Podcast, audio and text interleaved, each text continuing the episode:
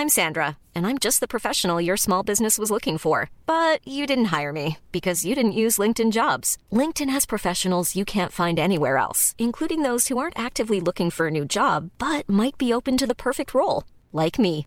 In a given month, over 70% of LinkedIn users don't visit other leading job sites. So if you're not looking on LinkedIn, you'll miss out on great candidates like Sandra. Start hiring professionals like a professional. Post your free job on linkedin.com/people today. Entrevista.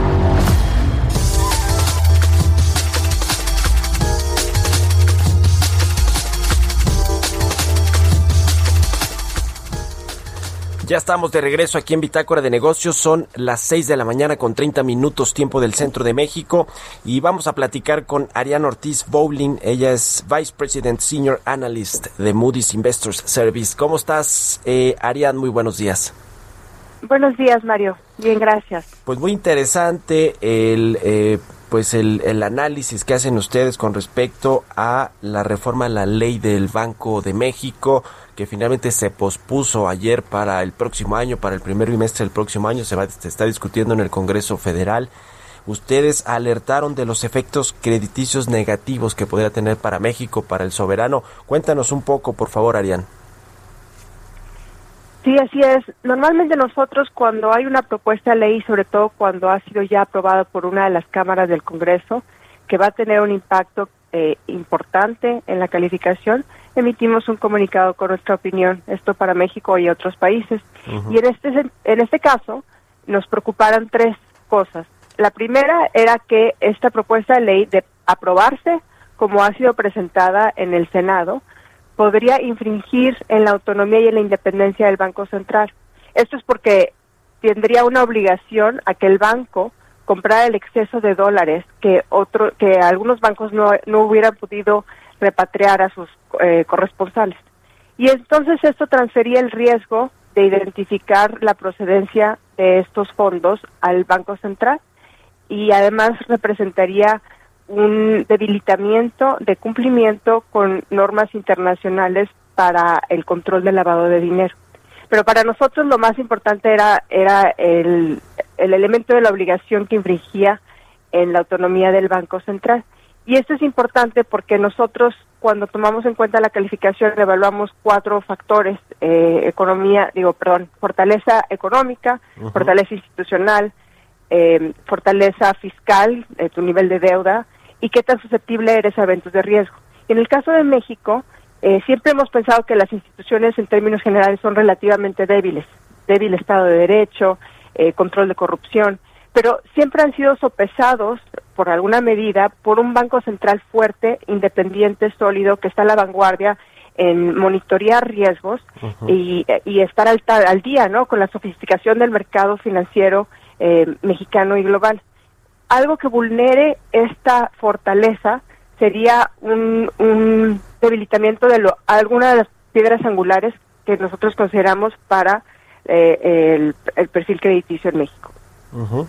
Pues sí. Entonces, si, si era un, una, es una medida eh, que si deseara aprobarse podría mermar una de las fortalezas principales del de, eh, perfil crediticio de la calificación. Uh -huh. Digamos que fue una eh, eh, conjunción ahí de la relevancia que tiene para el país y para la estabilidad del sistema financiero, la autonomía e independencia del Banco Central, pero también el riesgo en el que se podría incurrir al eh, pues dejar que los dólares en efectivo que las entidades eh, o que los bancos no pueden repatriar o poner en el mercado, pues quedaran en, en las reservas internacionales, con los riesgos, por supuesto, que hay del lavado de dinero, del financiamiento del terrorismo y otras actividades ilícitas, que por cierto también eh, alertó, hubo una alerta ahí de el Tesoro de los Estados Unidos con respecto a lo que se podría generar si pasara esta eh, esta, esta ley, esta reforma a la ley de Banco de México.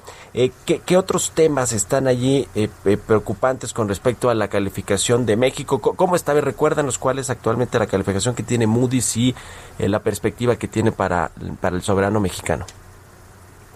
Sí, muy bien. Nosotros tenemos una calificación de BAA1. Eso significa que está tres escalones por encima del grado especulativo uh -huh. y tiene una perspectiva negativa.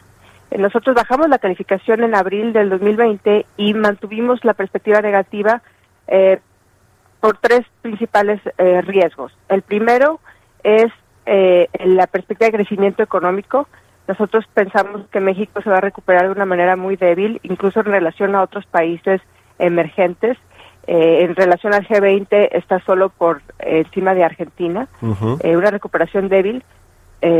¿Por qué? Por, por la contracción tan importante que va en el 2020 eh, eh, limitado gasto público y limitado apoyo a que las empresas puedan eh, evitar estar en bancarrota o despedir empleados, apoyo de consumo, etcétera, y una contracción en la inversión que se ha registrado ya desde hace dos años, que estamos pensando que incluso después de la pandemia sea difícil recuperar. El otro factor es el apoyo sustancial y recurrente que debe dar el soberano a Pemex y que representa cerca de 1% de, del PIB al año. Y esto eh, eh, puede erosionar más la, fortaleza de las de las finanzas públicas. Y el tercer factor es un debilitamiento un posible debilitamiento eh, institucional. Pensamos que las políticas han sido en años recientes menos predecibles y a veces con objetivos encontrados. Y esto significa que pueden ser menos sostenibles en el tiempo. Eh, me refiero específicamente a, por un lado, buscar eh, apoyar a, Pemex y por otro lado ser austero y, no incrementar de manera importante el gasto, pero en algún punto el, el, tratar de cumplir con estos dos objetivos que están encontrados va a ser difícil y pensamos que va a haber un cambio abrupto en podría haber un cambio abrupto en la política pública y no sabemos cuál cambio sería y entonces cuáles serían las consecuencias de crédito y el, la perspectiva negativa está marcando este riesgo. el, la medida, de la, propuesta de ley para reformar al Banco de México es algo que no estaba contemplado en nuestro escenario de, de una calificación de doble 1 negativa. Siempre hemos tenido el supuesto de que México tiene un banco central sólido, independiente y autónomo. En la medida de que esto no no vaya a ser cierto, tendríamos que entonces eh, discutir cómo lo incorporamos a la calificación, si está incorporado o no, y, entonces reflejarlo. Y, y, ahora, hoy en día no, no ese es el caso. Ya. Eh, esto que nos comenta, Sarian, es, es muy relevante. Ustedes eh, revisan la solidez del, del sector financiero de, el, de un país para, para ver cómo están los, los fundamentales y cómo eh, pues eh, ustedes hacen estas valoraciones de la calificación crediticia. Eh, en el caso de México parece que tenemos un sistema financiero sólido, estable, bien capitalizado. este, este tipo de propuestas o de iniciativas de los legisladores de pronto ponen en riesgo o, o, llaman a las alertas del riesgo que se puede generar en una eventual inestabilidad de este sistema. Sin embargo, hay otras iniciativas propuestas por el propio autor de esta, Ricardo Monreal, para eh, pues eh, regular las comisiones o reducirlas al mínimo. Ahora se quieren regular incluso las tasas de interés que cobran los bancos. Todo este tipo de cosas y, yo creo la, la, lenta reacción que ha tenido la Secretaría de Hacienda o la Comisión Nacional Bancaria para tratar de frenar estas iniciativas antes de que generen toda, todo el revuelo que generó esta de querer cambiar la ley de Banco de México ¿Qué, qué, digamos, cuánta incertidumbre le agregan a lo que de por sí ya está sucediendo en el mundo y en México con la crisis del COVID-19 y sus efectos económicos?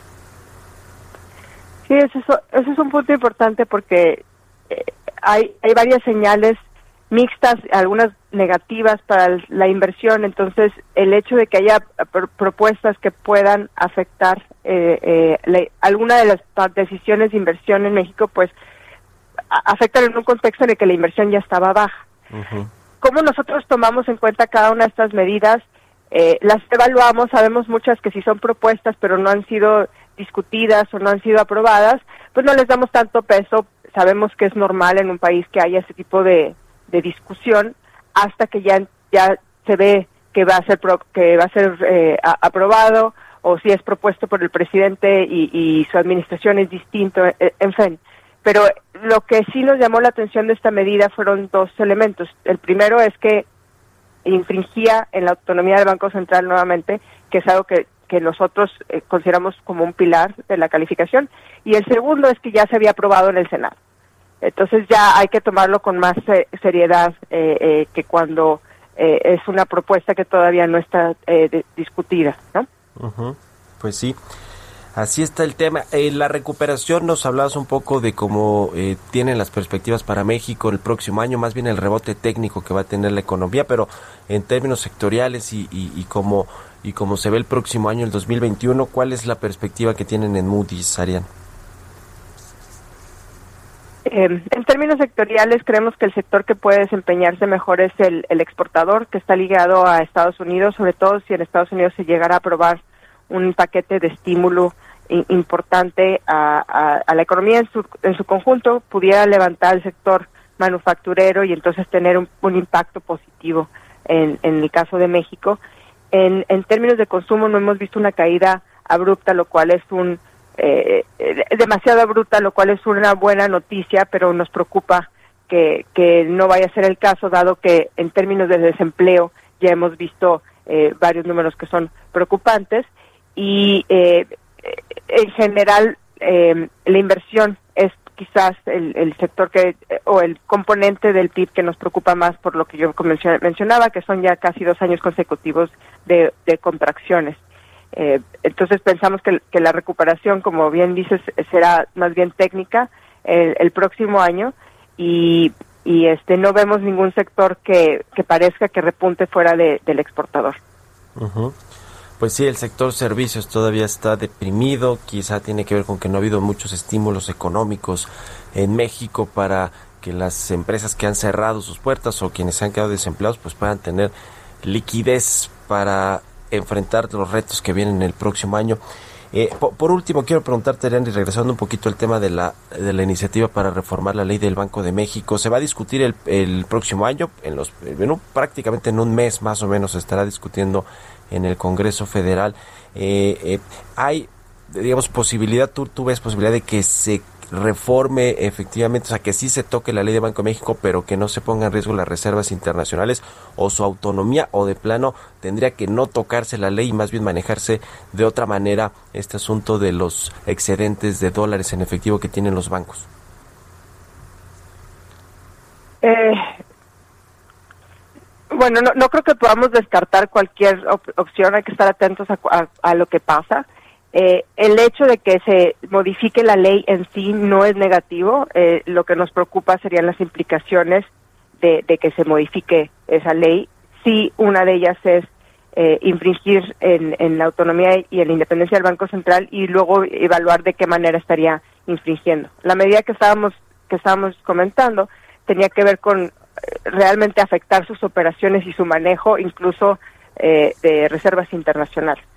Eh, o sea, eh, en el, peor de los casos. Entonces sí era una, una afectación en la manera en la que el Banco Central puede decidir preservar el valor de la moneda de la moneda y manejar sus reservas internacionales. Y eso es es piedra o sea, es de lo más importante.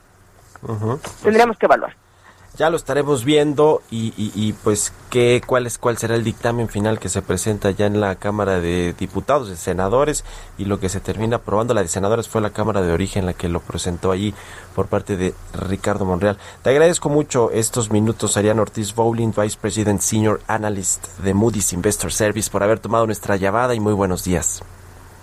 Buenos días, saludos a tu auditorio. Que estés muy bien. Pues muy interesante lo que dice eh, Moody's y, sus analistas con respecto a la vulnerabilidad en la que se podrían poner las reservas internacionales, pero el efecto generalizado en el sistema financiero, la inestabilidad para el sistema financiero y, y muchas otras cosas. Mom deserves the best, and there's no better place to shop for Mother's Day than Whole Foods Market. They're your destination for unbeatable savings, from premium gifts to show-stopping flowers and irresistible desserts. Start by saving 33% with Prime on all body care and candles. Then get a 15-stem bunch of tulips for just $9.99 each with Prime. Round out Mom's menu with festive rosé, irresistible berry chantilly cake, and more special treats. Come celebrate Mother's Day at Whole Foods Market.